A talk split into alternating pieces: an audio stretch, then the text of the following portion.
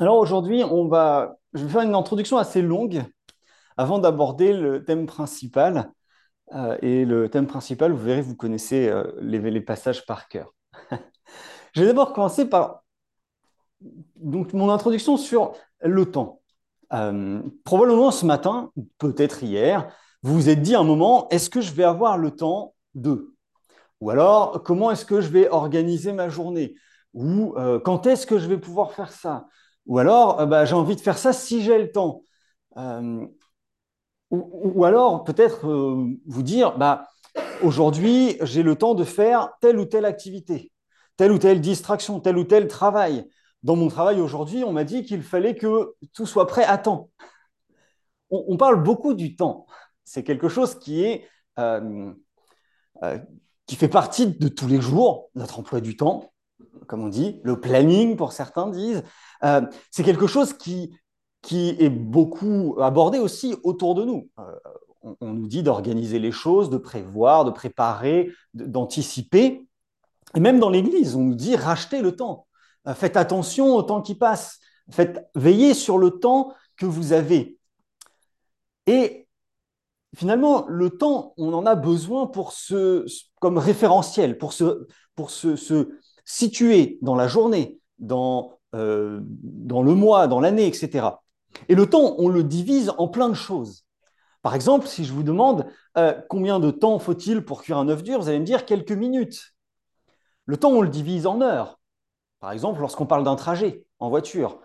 Le temps, on le divise en jours. Par exemple, lorsqu'on parle de travaux. Si je veux repeindre ma maison, combien de jours ça va me prendre? Le temps, on le divise en mois. Par exemple, combien de temps l'enfant va mettre pour apprendre à marcher? Le temps, on le divise en années. Combien d'années vais-je passer dans mes études, ou dans cette maison, ou dans ce travail? Le temps, on le divise en siècles. Combien d'années depuis la découverte des Amériques? Combien de siècles depuis la découverte des Amériques? Le temps, on le divise en millénaires.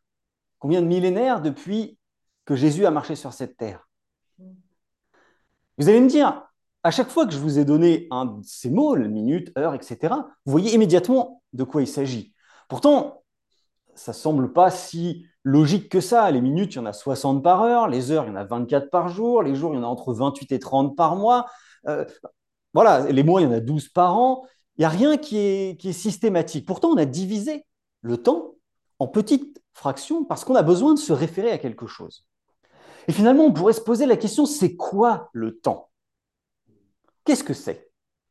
On dit le temps qui passe, on dit le temps qui s'écoule parfois, le temps, alors j'ai trouvé deux définitions, une un peu plus scientifique et une un peu plus philosophique. Je, trouve les deux sont intéressantes. La définition scientifique, c'est la mesure de la durée qui se base sur des phénomènes périodiques et qui dépendent de l'observateur. Ça paraît compliqué comme ça, mais en gros, on mesure la durée par rapport au Soleil. La quasi-totalité de notre système de temps est basée là-dessus. La Terre tourne sur elle-même, ça fait un jour, on sait que le jour est passé quand le Soleil descend et le jour se lève le lendemain. Et on, se base sur des événements périodiques, les saisons, l'été, l'automne, l'hiver, etc. Et ça dépend de l'observateur. Il y a des régions où il n'y a que deux saisons. Nous, on en a quatre, plus ou moins. L'autre définition, c'est, et je trouve ça beaucoup plus intéressant et beaucoup plus proche de ce que la Bible dit du temps, c'est la division du flot d'instants en éléments finis. C'est pareil, c'est peut-être des mots compliqués, mais finalement, toujours pour cette question, qu'est-ce que c'est que le temps? Qu'est-ce que la Bible nous dit du temps d'ailleurs? Euh, La Bible, elle nous dit que le passé est révolu. Le passé n'existe plus, c'est terminé. Ce que j'ai fait ce matin, vous aussi probablement, vous êtes levé, vous avez peut-être pris un petit déjeuner, vous avez peut-être pris une douche, vous avez peut-être, vous êtes habillé. Là maintenant, c'est fini. Je ne peux pas revenir en arrière j'ai les conséquences de ce que j'ai fait. Voilà, j'ai mis ces vêtements, mais je, pourrais décider de changer, mais je ne peux pas revenir sur ce que j'ai fait ce matin. Le passé n'existe plus. Il est passé. et, c'est la Bible, hein, nous dit ça, et d'ailleurs, on, l'a chanté ce matin. Fini le passé. Le passé n'existe plus. Alors oui, on a les conséquences du passé, mais il n'existe plus, et vous ne pouvez rien faire pour le changer. Donc le temps, c'est pas le passé, ça n'existe pas le passé. Le futur, ça n'existe pas non plus. Ça paraît bizarre de dire ça, mais je peux me préparer. Par exemple, je peux anticiper. Demain, je vais, demain, je vais faire des courses. je peux mettre des sacs dans ma voiture, je peux faire ma liste de courses. Mais est-ce que demain j'irai faire des courses? J'en sais rien. Peut-être que le temps me manquera. Peut-être que le magasin va brûler. Je, ne sais pas en fait. Je, ne peux pas prévoir. Je peux me préparer. C'est vrai, c'est important. Mais je ne peux pas savoir ce qui va se passer demain. Donc finalement, le futur n'existe pas non plus. La seule chose qui, existe, c'est l'instant présent. Et c'est dans la Bible d'ailleurs. Ça a d'ailleurs été très bien détourné par le monde. La Bible nous dit profite de l'instant présent. Le carpe diem, c'est quelque chose qui est, je pense, mondialement connu, en tout cas dans nos sociétés occidentales. C'est de dire profite de l'instant présent. Je fais ce que je veux aujourd'hui, maintenant, parce que je ne sais pas ce qui va se passer demain. La seule petite chose qui n'est pas tout à fait bien comprise par les gens du monde, c'est que Dieu nous dit oui, profite de l'instant présent, parce que je te l'ai donné. La nuance, elle est là. Le monde veut profiter de l'instant présent parce qu'il ne sait pas de quoi demain sera fait. Oui, la Bible nous dit ça, mais c'est pas tout à fait euh, la même chose que de considérer l'instant présent comme précieux parce que c'est Dieu qui me le donne. Il y a une, phrase dans la Bible qui dit Mangeons, buvons, car demain nous mourrons. Euh, dans la Bible, c'est pas du tout dit de manière positive. C'est un jugement de ce que les hommes du monde disent. Ils disent Mangeons, buvons, car demain nous mourrons. Mais quelle est la reconnaissance que vous avez à Dieu par rapport à cet instant présent? Et c'est le premier point important de ce message. Est-ce que tous les jours vous remerciez Dieu parce que il a fait cette journée? Moi, je me suis depuis quelque temps maintenant euh, astreint clairement à remercier Dieu dans mes prières pour l'instant présent à dire à Dieu merci pour la mesure de grâce que tu me fais de vivre une journée de plus. Alors, pour ceux qui connaissent un petit peu, les Juifs font cette prière rituelle tous les matins. Merci Seigneur d'avoir gardé mon âme pendant la nuit. Quelle est la reconnaissance de l'instant présent que vous avez? C'est le premier point important. Mais pour revenir à mon thème de cette introduction, le temps finalement, c'est quoi? S'il n'existe que l'instant présent, pour nous, le temps, est important. Le temps a une valeur élevée, mais aux yeux de Dieu. Dieu lui-même nous parle du temps. Il dit, au moment de la création, il eut un soir, il eut un matin. Pourquoi est-ce que Dieu nous, nous dit ça? Il aurait très bien pu dire, j'ai créé le soleil, j'ai créé la lune, j'ai créé les étoiles, j'ai créé la terre, j'ai créé les eaux, j'ai créé... Ça aurait été vrai aussi. Mais il, précise, le premier jour, il y a eu un soir et il y a eu un matin. Pourquoi? Parce que Dieu sait que nous avons besoin d'une référence. On a besoin de se situer par rapport à quelque chose, de d'avoir un référentiel, quelque chose qui nous permette de, euh, de, de définir où nous sommes. Pourtant, pour Dieu, qu'est-ce que c'est le temps? Pour Dieu, le temps, ça n'existe pas. Le temps, littéralement, c'est une invention de l'homme pour mesurer la succession des instants présents qui passent. C'est tout. Pourquoi est-ce que je dis ça? Je vais vous donner deux exemples. Un très mondain et un qui est écrit dans la Bible. Si jamais j'achète 10 tonnes de pommes de terre et que je les mets dans mon salon, vous allez me dire, ça sert à quoi? Ça prend de la place, c'est volumineux, il y en a beaucoup, c'est important, il y en a partout, enfin, ça n'a pas de sens. Si par contre je compare ces 10 tonnes qui sont dans mon salon à la production de la Seine-Maritime, Bon, c'est pas tant que ça. Et si je la compare à la production de toute la France, c'est presque rien. Et si je la compare à la production du monde entier, bon, on va même pas les compter. On pourra dire, bah voilà, le monde a produit tant de pommes de terre cette année, puis les 10 tonnes que j'ai achetées, bon, on s'en fout parce que de toute façon, c'est presque rien. Dans la Bible, il y a une phrase, un verset qui nous parle justement de cette quantité négligeable. C'est dans Apocalypse au chapitre 18, verset 23, il est dit que la Babylone, des temps de la fin, est responsable de la mort de tous les saints. Et on pourrait se dire, mais pourquoi? L'Empire romain, c'est pas la Babylone des temps de la fin, puisque l'Empire romain n'existe plus, il a été détruit. Pourtant, les Romains, ils ont massacré des chrétiens. Bah, en fait, c'est cette notion de quantité négligeable. C'est peut-être un peu violent de dire ça comme ça, mais cette Babylone des temps de la fin aura tué tellement de saints que tout le reste, on pourra ne même pas les compter, parce que ce sera rien du tout. Eh bien, pour Dieu, le temps, c'est la même chose. Qu'est-ce que c'est que 1000 ans, un million, un milliard d'années. Un milliard d'années, ça nous paraît incalculable. Face à l'éternité, ce n'est rien. Ça n'existe pas. C'est comme si vous passez la porte et il y a un courant d'air. Il est terminé. Il n'y en a plus. C'est fini. Vous pouvez plus, vous vous en souvenez même pas. Vous vous y prenez même pas garde. Parce que c'est quelque chose de tellement infime par rapport à l'immensité. Le temps, pour Dieu, a un détail près. L'histoire de l'humanité, pour Dieu, a un détail près, ce n'est rien. Qu'est-ce que quelques années de notre vie par rapport à l'éternité Mais, mais Dieu nous aime. Est-ce que vous prenez conscience de l'importance de l'amour de Dieu? Dieu il nous dit qu'il aime chacun d'entre nous, au-delà de tout. Un amour tel qu'il s'est fait homme et qu'il a donné sa vie pour nous. Ça paraît, rien que le fait que Dieu se fasse homme, c'est déjà une folie. C'est déjà quelque chose qui n'a aucun sens. Et il nous a tellement aimés qu'il a donné sa vie pour nous. Alors que à, ses yeux, Dieu n'a pas de commencement, n'a pas de fin. Qu'est-ce qu'un milliard d'années face à l'éternité? C'est rien. On ne va même pas le compter. On ne va pas compter une éternité plus un milliard d'années. Ça n'a pas de sens. L'amour de Dieu, il est tellement immense que nos quelques années de vie ont une valeur extraordinairement élevée à ses yeux. Cette introduction était peut-être un peu longue, mais c'était vraiment pour essayer de vous amener à essayer de prendre conscience l'importance de l'amour de Dieu, l'immensité de l'amour de Dieu pour nous. Et c'était de ça dont, dont, je voulais parler ce matin, l'amour de Dieu. Il y a deux passages dans la Bible qui parlent de l'amour de Dieu.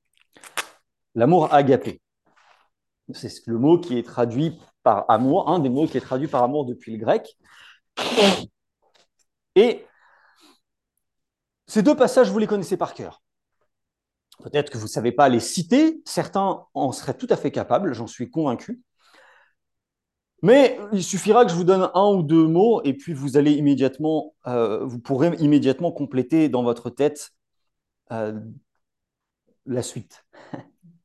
Mais avant de lire ces passages, est-ce que vous connaissez les mots qui sont en grec qui veulent dire amour? Parce qu'il y en a plusieurs en grec qui veulent dire amour. Est-ce que vous savez combien il y en a? Alors on me dit trois. Effectivement, on a le plus souvent en tête qu'il y a trois mots qui signifient amour et qui sont traduits par amour en français du grec. En réalité, il y en a cinq. Le premier, c'est très connu et c'est l'opposé absolu de l'amour agapé. C'est Eros. Alors, dans, notre euh, connaissance, on, considère Eros comme l'amour-passion. En réalité, c'est l'amour-désir, l'amour convoitise. C'est effectivement lié à l'amour-passion, mais c'est l'amour convoitise, désir. Et dans la philosophie grecque, c'était l'amour de l'homme qui cherche à s'élever.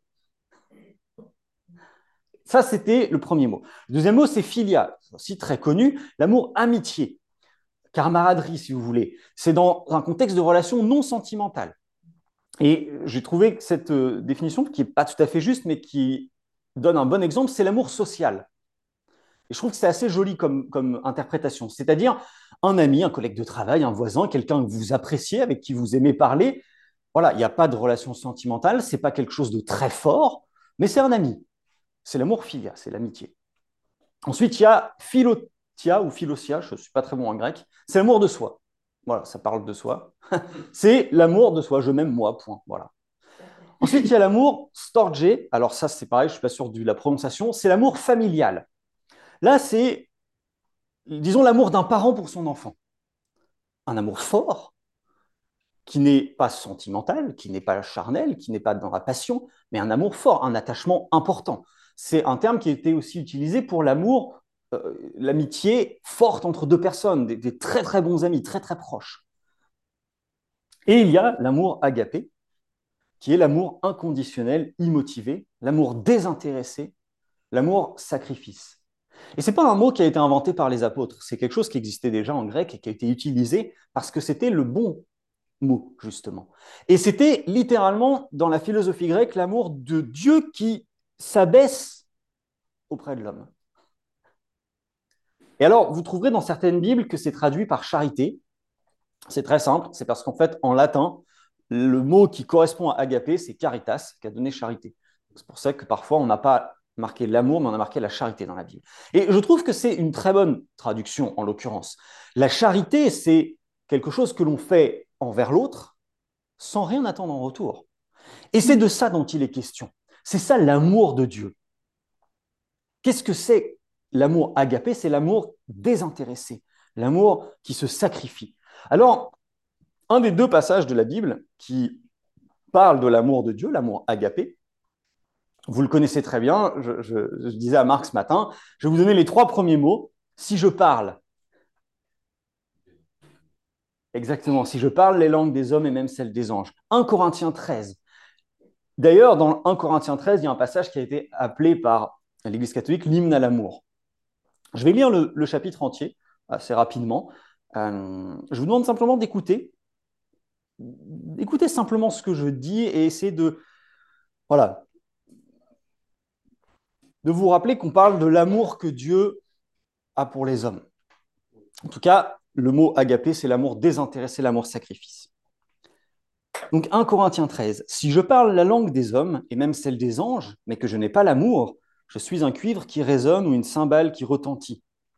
Si j'ai le prophétie, la compréhension de tous les mystères et toute la connaissance, si j'ai même toute la foi jusqu'à transporter des montagnes, et que je n'ai pas l'amour, je ne suis rien. Et si je distribue tous mes biens aux pauvres, même si je livre mon corps aux flammes, et que je n'ai pas l'amour, cela ne me sert à rien. L'amour est patient, il est plein de bonté. L'amour n'est pas envieux, il ne se vante pas, il ne s'enfle pas d'orgueil, il ne fait rien de malhonnête, il ne cherche pas son intérêt, il ne s'irrite pas, il ne soupçonne pas le mal, il ne se réjouit pas de l'injustice, mais il se réjouit de la vérité. Il pardonne tout, il croit tout, il espère tout, il supporte tout. L'amour ne meurt jamais. Les prophéties disparaîtront, les langues cesseront, la connaissance disparaîtra. En effet, nous connaissons partiellement et nous prophétisons partiellement. Mais ce qui est parfait, mais quand ce qui est parfait sera venu, ce qui est partiel disparaîtra. Lorsque j'étais enfant, je parlais comme un enfant, je pensais comme un enfant, je raisonnais comme un enfant. Lorsque je suis devenu un homme, j'ai mis fin à ce qui était de l'enfant. Aujourd'hui, nous voyons au moyen d'un miroir, de manière peu claire, mais alors nous verrons face à face. Aujourd'hui, je connais partiellement, mais alors je connaîtrai complètement, tout comme j'ai été connu. Maintenant donc, ces trois choses restent. La foi, l'espérance, l'amour. Mais la plus grande des trois, c'est l'amour. Un passage que vous connaissez. Vous l'avez à coup sûr entendu. Peut-être même que vous le connaissez par cœur. Est-ce qu'il y a quelque chose dans ce passage qui vous semble un peu déplacé, pas étrange? Non Il n'y a pas quelque chose qui vous semble bizarre? De quoi Paul y parle? Au début, il parle de l'amour. Si je parle la langue des hommes. Donc, en gros, je résume les, trois premiers versets, c'est ce que je fais si je ne le fais pas avec amour, l'amour désintéressé, hein, c'est ce dont on parle, ça sert à rien. Hein. si, je, prophétise pour attirer vers moi euh, de l'intérêt ou pour euh, contre de l'argent, ça ne sert à rien. Si je distribue mes biens aux gens, mais que je fais ça pour attirer la gloire, euh, ça ne sert à rien. Donc voilà, on, comprend facilement ça. Ensuite, la suite est assez, euh, cohérente. L'amour est patient. Voilà, on a toutes les descriptions de quel doit être l'amour. Et, on a peut-être cette a priori ou cette vision des choses qu'on parle de l'amour entre frères et sœurs, ou l'amour euh, entre conjoints, ou l'amour de Dieu pour nous, l'amour qu'on doit avoir pour Dieu. Ce n'est pas faux. Hein. C'est d'ailleurs assez juste, d'autant plus que ce passage est souvent lu pendant les mariages. Donc on a forcément cette image de l'amour qu'on doit avoir les uns envers les autres. Et je pense que c'est une bonne chose d'essayer d'appliquer cela, que ce soit entre frères et sœurs dans l'Église, que ce soit envers notre prochain, que ce soit envers notre conjoint, que ce soit envers notre ennemi, plus difficile. Mais la suite, qu'est-ce que c'est? D'où est-ce que ça sort? On a un peu l'impression que Paul, d'un coup, il pète un plomb, il, change de sujet en plein milieu de son truc. Il vient de faire toute un, une explication sur, l'amour, sur voilà l'amour désintéressé, hein, c'est ça dont on parle, je vais le répéter tout au long du message, mais l'amour inconditionnel. Et d'un coup, il nous dit, il parle des prophéties, il parle de... On pourrait se dire de quoi il parle En réalité, c'est de qui il parle? Qu'est-ce que c'est l'amour? Alors, le deuxième passage qu'on lira tout à l'heure nous donne la réponse, et je vais vous la dire maintenant, c'est en fait, agapé est Dieu. Ou l'inverse, Dieu est agapé. C'est-à-dire que lorsqu'on parle lorsqu'il est écrit dans ce passage, à chaque fois qu'il est question de l'amour, on pourrait le remplacer par Dieu. Et là, ça fait plus sens par rapport à la fin. Si je parle la langue des hommes et même celle des anges, mais que je n'ai pas Dieu moi, sous-entendu, je ne suis rien. Dieu est patient. Dieu est plein de bonté. Dieu n'est pas envieux. Dieu pardonne tout. Il croit tout, il espère tout, il supporte tout. Et effectivement, après on comprend pourquoi il dit un jour, tout passera. Pourquoi il parle de, cette prophétie de, j'étais un enfant, je deviens un adulte, je, je comprendrai les choses de manière différente, parce qu'on parle de Dieu en fait. On ne parle pas d'une relation, on ne parle pas d'une interaction, on ne parle pas de quelque chose qui, dépend euh, d'une communication entre deux personnes, entre moi et Dieu. On parle de Dieu. Alors, bien sûr, c'est juste de lire ce passage en, voyant l'amour fraternel, l'amour qu'on doit avoir envers Dieu. C'est fait partie des commandements. Aime Dieu et aime les gens. Aime ton prochain. C'est les commandements que Dieu nous a donnés. Mais effectivement, on parle de Dieu, littéralement. J'avais parlé dans un message des faces de Dieu. Dieu est justice, Dieu est bonté, Dieu est, Dieu est amour.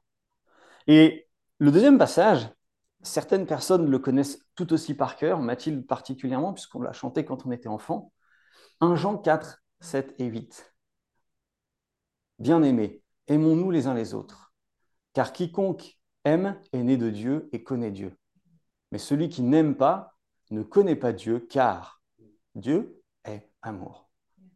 Et le mot pour amour, c'est agapé. Et d'ailleurs, dans ce deuxième passage, qu'on va aller voir, dans 1 Jean, chapitre 4, à chaque fois qu'il est question, qu'il est écrit le mot amour, le mot aimer, le mot bien-aimé, c'est agapé et ses déclinaisons. C'est-à-dire que si on, le fait un peu de manière, on va dire, ironique, c'est bien-aimé, c'est déjà agapé. C'est déjà un terme qui est décliné d'agapé. Donc déjà, c'est même pas bien-aimé en fait qui est écrit. on s'adresse à ceux qui ont déjà cet amour désintéressé pour les autres. Ayons cet amour désintéressé les uns pour les autres, car l'amour désintéressé vient de Dieu. Si on remplace agapé par Dieu, c'est vous en Dieu, pratiquer l'attitude de Dieu les uns envers les autres, car Dieu vient de Dieu. Bon, ça fait, ça fait un, peu, un peu incompréhensible, mais finalement, c'est ça dont il est question. Lorsque Jésus dit les deux plus importants commandements, c'est aime Dieu et aime ton prochain. C'est de cet amour dont il parle. L'amour qui se donne, l'amour sacrifice, et je l'ai dit au début, mais c'est extrêmement important, c'est un amour qui est tellement immense qu'il n'est pas, possible de le décrire. Notre vie, c'est un grain de poussière par rapport à Dieu. Et pourtant, il nous aime tellement qu'il a donné sa vie pour nous. Il pourrait on pourrait imaginer, voilà, si je vous dis, vous visualisez la table de votre salon et il y a un grain de poussière dessus. Et alors?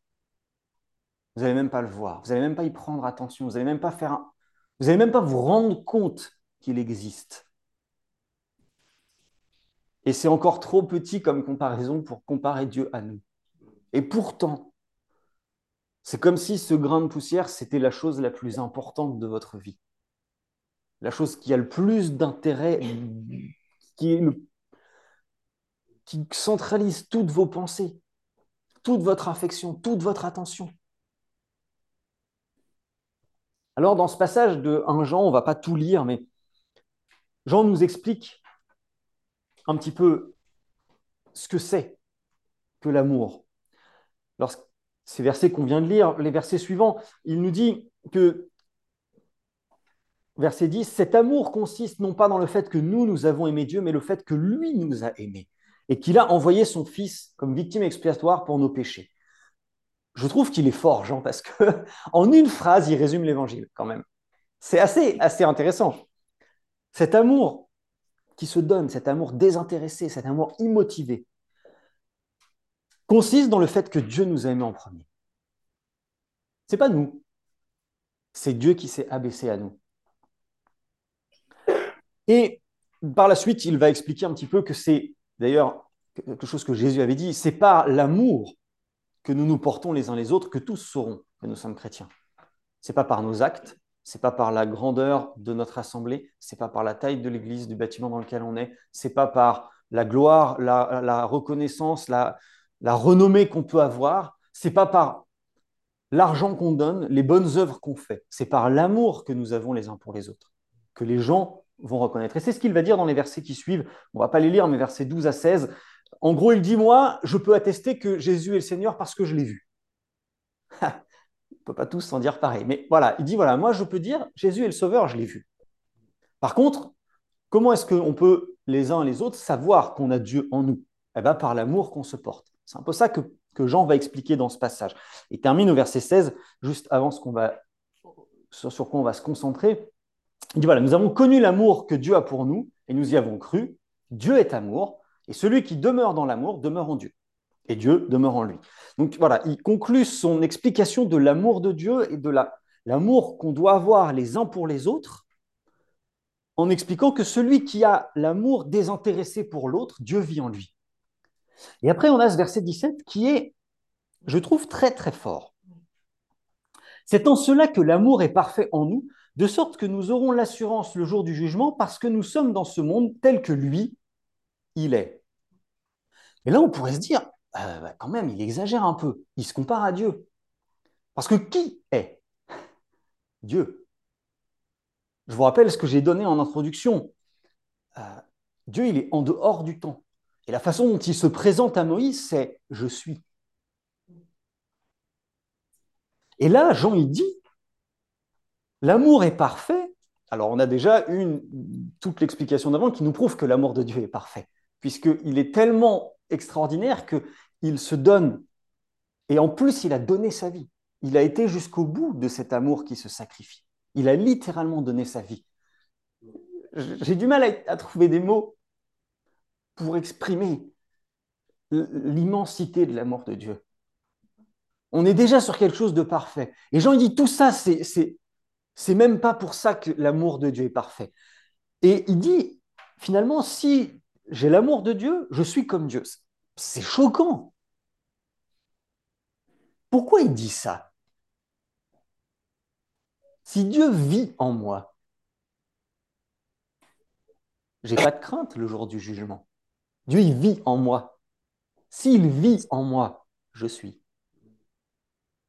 Pas moi, bien sûr, mais parce que Dieu vit en moi. Dieu, c'est je suis. Dieu, il n'est pas lié au temps il n'est pas lié à ce monde. Et c'est pour ça que c'est ça que ça signifie ce verset. Parce que nous sommes dans ce monde tel que lui. Nous sommes, si Dieu vit en moi, je suis un passager. Et le jour du jugement, je n'ai aucune crainte puisque Dieu vit en moi. si celui qui est devant moi, qui me juge, vit en moi, je suis.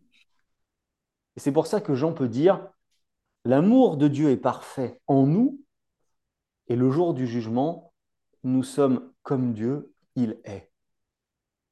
C'est extrêmement complexe, je suis d'accord, et, peut-être mes mots ne sont pas très, très clairs. Euh, prenons conscience que si j'ai l'amour de Dieu, cet amour parfait qui se donne, qui est dans le sacrifice, ça ne veut pas dire qu'il faut donner sa vie physiquement, mais c'est vraiment le sens que ça a le sacrifice. On va reprendre simplement quelques passages de, 1 Corinthiens 13. pour essayer de, de, se remettre en tête. L'amour de Dieu est patient. Je vous rappelle que dans les relations qu'on doit avoir les uns avec les autres et avec notre prochain, notre prochain, c'est pas simplement la personne qui est devant nous, c'est à la fois notre famille, notre ami, notre ennemi. Dieu est patient, l'amour est patient. Si j'ai cet amour qui se sacrifie, je suis patient. Alors vous allez me dire, avec les amis, c'est facile.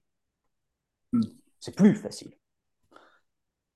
Avec la famille aussi, ça peut être plus compliqué.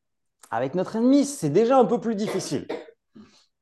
Mais bon, patient à la rigueur, vous allez me dire ça. Ok. L'amour pardonne tout. Ah, c'est plus difficile déjà. Pour certains, ce sera plus difficile pour la famille. Pour d'autres, ce sera plus difficile pour ses ennemis. Quelqu'un qui ne m'aime pas, je sais qu'il ne m'aime pas. Bah, un collègue de travail, un cousin, peu importe. Est-ce que je vais être capable de lui pardonner? Pour certains, ce sera très facile de pardonner à sa famille. Après tout, c'est la famille, on ne choisit pas la famille. Pour d'autres, ce sera plus facile de pardonner à un ennemi. En disant, bah, voilà, Dieu me demande. L'amour croit tout. L'amour espère tout. L'amour ne soupçonne pas le mal. Là, c'est beaucoup plus difficile déjà. C'est peut-être même plus difficile pour la famille que pour les ennemis. Encore que. L'amour ne soupçonne pas le mal. Bon, c'est mon frère, c'est mon père, c'est mon cousin. Ah, il n'y a pas de raison qu'il m'en veuille. Maintenant, c'est mon ennemi. Je sais que c'est mon ennemi.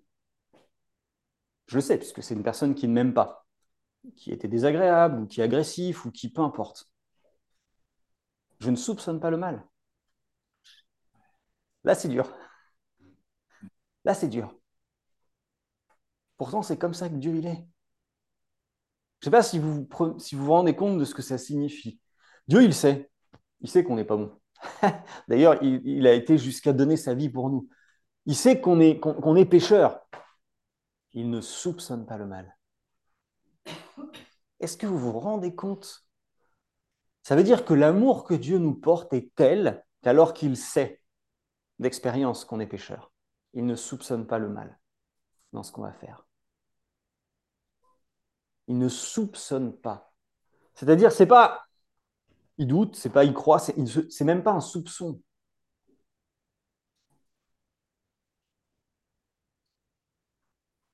Il ne se réjouit pas de l'injustice. Ah, ça c'est dur, ça. Pour sa famille, c'est plus facile. Ah, il lui arrive quelque chose de difficile. Ah mince, c'est triste. Pour un ennemi, c'est quand même un peu plus compliqué. Est-ce qu'on ne va pas penser bien fait pour lui?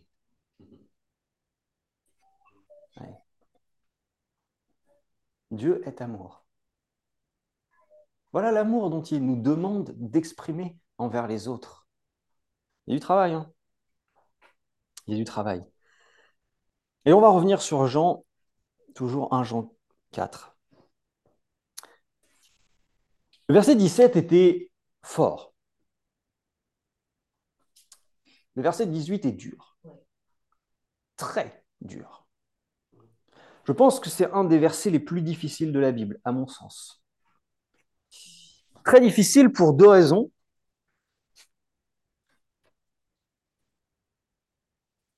D'une part, parce qu'à appliquer, c'est pas facile. Et d'autre part, parce que ça nous met devant notre, je dirais, échec. Verset 18. Il n'y a pas de peur dans l'amour. Au contraire, l'amour parfait chasse la peur, car la peur implique une punition. Celui qui éprouve de la peur n'est pas parfait dans l'amour. Je vous relis le verset 17. C'est en cela que l'amour est parfait, de sorte que nous aurons l'assurance le jour du jugement. La peur, c'est quoi? La peur, c'est la perspective du danger. Si on réfléchit, on n'a pas peur d'une chose, on a peur de ses conséquences. Imaginons j'ai peur des chiens. C'est pas du chien que j'ai peur, c'est que j'ai peur qu'il me morde. C'est la conséquence.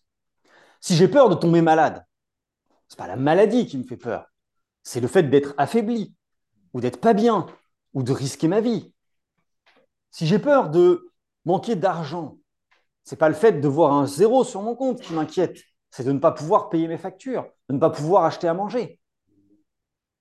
On va garder l'exemple du chien parce que je pense que c'est ce qu'il y a de plus parlant. Si j'ai peur des chiens, à quoi est-ce que c'est lié? Alors ça peut être spontané. Ça peut être lié à une expérience. J'ai déjà été mordu. Et donc maintenant, quand je vois un chien, j'ai peur qu'il me morde. Ce n'est pas le chien qui me fait peur, c'est la conséquence. C'est lié à une expérience. Mais c'est lié aussi à une connaissance. Mon voisin a un gros chien. Moi, j'ai peur des chiens. Mais je vois que c'est un bon maître. Il le dresse. Le chien obéit. Je vois que quand il y a des gens qui passent, le chien, il n'est pas à sauter sur la barrière pour hurler. Il reste calme. Je vois que quand il y a des enfants qui viennent, le chien, il est gentil. Il n'est pas brutal. Il reste à côté. Il... Je vais avoir la connaissance que le chien n'est pas dangereux. Et je n'aurai peut-être pas plus peur des chiens, mais en tout cas, celui-là ne m'inquiétera plus. Il y aura peut-être une petite appréhension en passant le portail, mais je sais qu'il est gentil et qu'il ne me fera pas de mal. Est-ce que vous voyez où je veux en venir?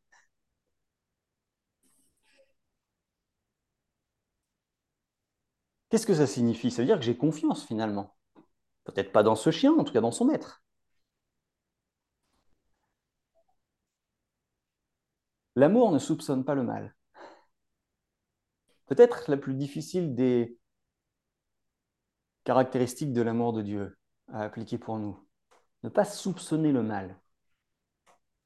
Si je vais chez des personnes que je connais, je vais chez Marc et Caz, je ne vais pas me dire ils vont mal me recevoir. Parce que je les connais. Parce que je leur fais confiance. Je vais prendre un exemple qui va vous faire sourire je vois Sam prendre un verre d'eau et venir vers moi. Je peux avoir peur qu'il renverse le verre d'eau en me disant, il en a déjà renversé plein. À l'inverse, je peux avoir confiance en disant, bah, il ne les a pas tous renversés. Il y en a plein où il est amené et puis il n'y a pas de problème, il n'y a pas de danger. Vous voyez un petit peu, qu'est-ce qui va marquer ma réaction, mon expérience et la confiance que j'ai dans un événement pourquoi? Parce que j'ai appris à faire confiance. Si on revient sur cette histoire du gros chien, j'ai appris parce que j'ai vu, parce que j'ai expérimenté, parce que j'ai passé du temps que ce gros chien, il n'est pas dangereux. Voyez où je viens?